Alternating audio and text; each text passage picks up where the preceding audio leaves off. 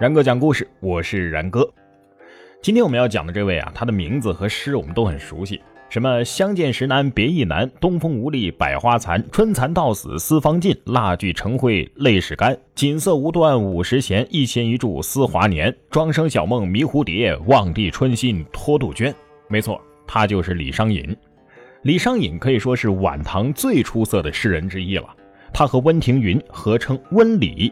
又与杜牧合称是小李杜，但是呢，这个人生不逢时啊，仕途坎坷，可以说委屈了一辈子。李商隐字义山，他生活在唐末衰乱之势，又不幸的卷入到了牛李党争的漩涡当中。李商隐的祖父啊、父亲啊都是当官的，但他十岁那年，父亲去世了，家境呢就逐渐的进入到了困境。但是李商隐是长子啊，要挑起家庭的重担。少年时呢，他为别人抄书挣钱。由于从小孤贫，家境衰微，让李商隐呢养成了忧郁、敏感、勤奋、清高的那种个性。李商隐刻苦攻读，在十六七岁的时候，写出了两篇优秀的骈文《才论》和《圣论》。这两篇骈文呢，很快就传到了当时在洛阳任太平军节度的令狐楚的手中。这个令狐楚呢，也是一个骈文高手。所以啊，他对年纪轻轻的李商隐有一种惺惺相惜的感觉，很快就接见了他，并且收他为徒。就这样，李商隐离开了自己的家乡，来到了洛阳。在令狐楚的悉心指点下，李商隐的骈文进步是相当的快。后来呢，李商隐与他师傅的儿子令狐桃同年赶考，学问一般的令狐桃呢高中进士，而颇有才情的李商隐反而却落地了。这个原因很简单。因为唐朝晚年嘛，科举考试其实是很不公平的。朝中如果没有背景，这些寒士是很难脱颖而出的。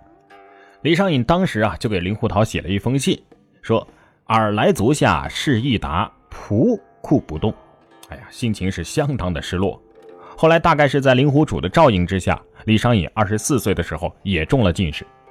由于这个令狐楚啊是牛党的中间人物，李商隐一入仕就被打上了。牛党分子的烙印，但是在第二年，令狐楚突然去世了，这让李商隐很难过，也很惋惜。但是他的才华仍然是为许多官员所欣赏的。靖元节度使王茂元特聘李商隐为幕僚，经过朝夕相处，这个王茂元啊，对其是十分的赏识，把美丽的女儿都许配给了李商隐。李商隐呢，也因为对其爱慕，就不加思索的接受了。而这个王茂元是李党的人，所以这样一来，李商隐这个原来的牛党分子成了李党王茂元的女婿，这可是一个大八卦呀，在当时是引起议论纷纷。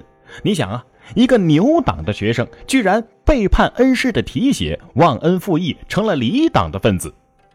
但是婚后的李商隐呐，陶醉在温柔乡里，因为他的夫人王氏不仅才貌俱佳，而且性格十分的温存。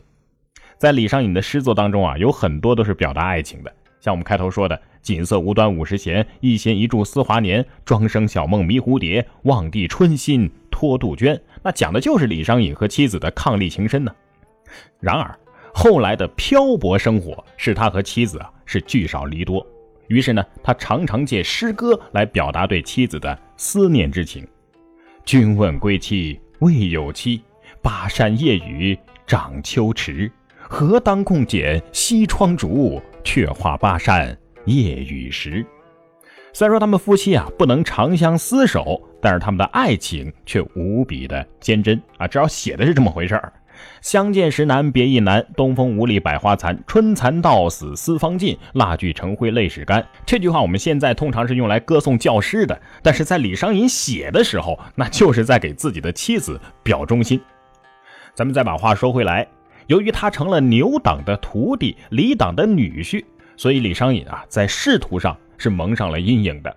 他经过授官考试，任秘书省校书郎，但是呢，由于他背叛师门，不久啊就被踢出了中书，到地方去任县尉了。但是呢，正直的李商隐为了替一个死囚减刑，估计这个死囚啊也是蒙冤的，所以呢得罪了上司。他因为难以忍受上司的侮辱，所以啊，干脆我请个长假吧。就在李商隐处境非常尴尬的时候，李党的中间人物李德裕当上了宰相。你想啊，虽然说曾经李商隐是牛党的徒弟，但是现在人家可是李党的女婿啊。所以李党的人掌权，对于李商隐来说，应该是一个被提拔的走好运的契机。但是事不凑巧啊，正在这个时候，李商隐的母亲突然去世了。当时我们知道官员都有丁忧三年的规定，所以李商隐在这个时候只得返乡。更不凑巧的是，他的岳父王茂元在这个时候也去世了。行吧，守孝就守孝吧，这三年过后，我可以青云直上了吧？但是三年啊，能发生的事情太多了。这个时候，支持李党的武宗啊，这个皇帝去世了。唐宣宗一上台，马上就免去了李德裕的宰相职务，还把李党的人物一齐都赶出了中枢，又将牛党的人物一一提拔。这下，李商隐想再回皇城的希望是彻底没有了。于是，为了糊口，他又开始担任地方官员的幕僚。但是这样寄人篱下的处境是很憋屈的。这个时候，李商隐想起了一个人，那就是自己少年时师傅的儿子，也是他的好同学令狐桃。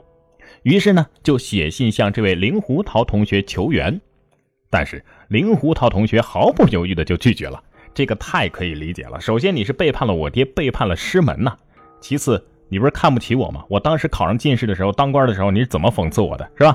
这个时候你想起我了，我凭什么要帮你啊？而且我一个牛党的人帮这个李党的人，对我是不仅没有好处，而且还得担风险。而且我估计啊，当时的人对李商隐都不待见。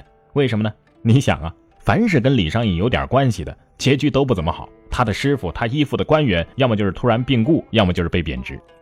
于是呢，人到中年无依无靠的李商隐过得是相当的沮丧，整日啊都是郁郁寡欢的。更加不幸的是。在这个时候，他心爱的妻子王氏也突然去世了，这让遭受事业丧妻双重打击下的李商隐一时不知所措。他在四川当幕僚的时候呢，对佛教啊产生了兴趣，他与当地的僧人开始交往了，并且捐钱印佛经，哎，甚至表达了想要出家当和尚的愿望。而对于他一直所追求的仕途，早就已经心灰意冷了。在他生命的最后三年当中啊，李商隐终于被调回到了京城，当了个什么官呢？盐铁推官。这官干嘛的呀？就是专门负责盐铁税收案子的办事员。您猜这是几品官？正九品。但您别看这官阶小啊，好歹他是个京官，而且负责税收那是有油水的，而且待遇还相当的不错。但是只可惜啊，李商隐只干了两年。又被辞退了，于是呢，他归家不久就郁郁而终，终年才四十五岁呀。李商隐呢是相当有才情的，咱们对他的诗都很熟悉，什么“昨夜星辰昨夜风，画楼西畔桂堂东，身无彩凤双飞翼，心有灵犀一点通”。但是您说这诗叫什么名字？不知道，因为他压根儿就是无题。而像这样的无题诗，或者说是以诗句的前两个字为题目的准无题诗，李商隐写的流传至今的就不下二十首。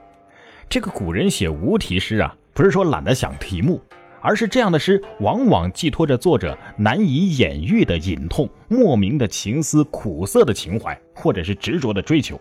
这样的诗往往无题胜有题，因为作者不便或者是不想直接用题目来显露诗歌的主旨。但是你有才归有才啊，有才的人不一定有处事能力。我们说人的能力啊，往往体现在两个方面，一个是你的业务能力、工作能力怎么样，另一个就是你的交际能力、处事能力。这两者都很重要。工作能力强的，你也别瞧不起那些会来事儿的，那也是人家的本事。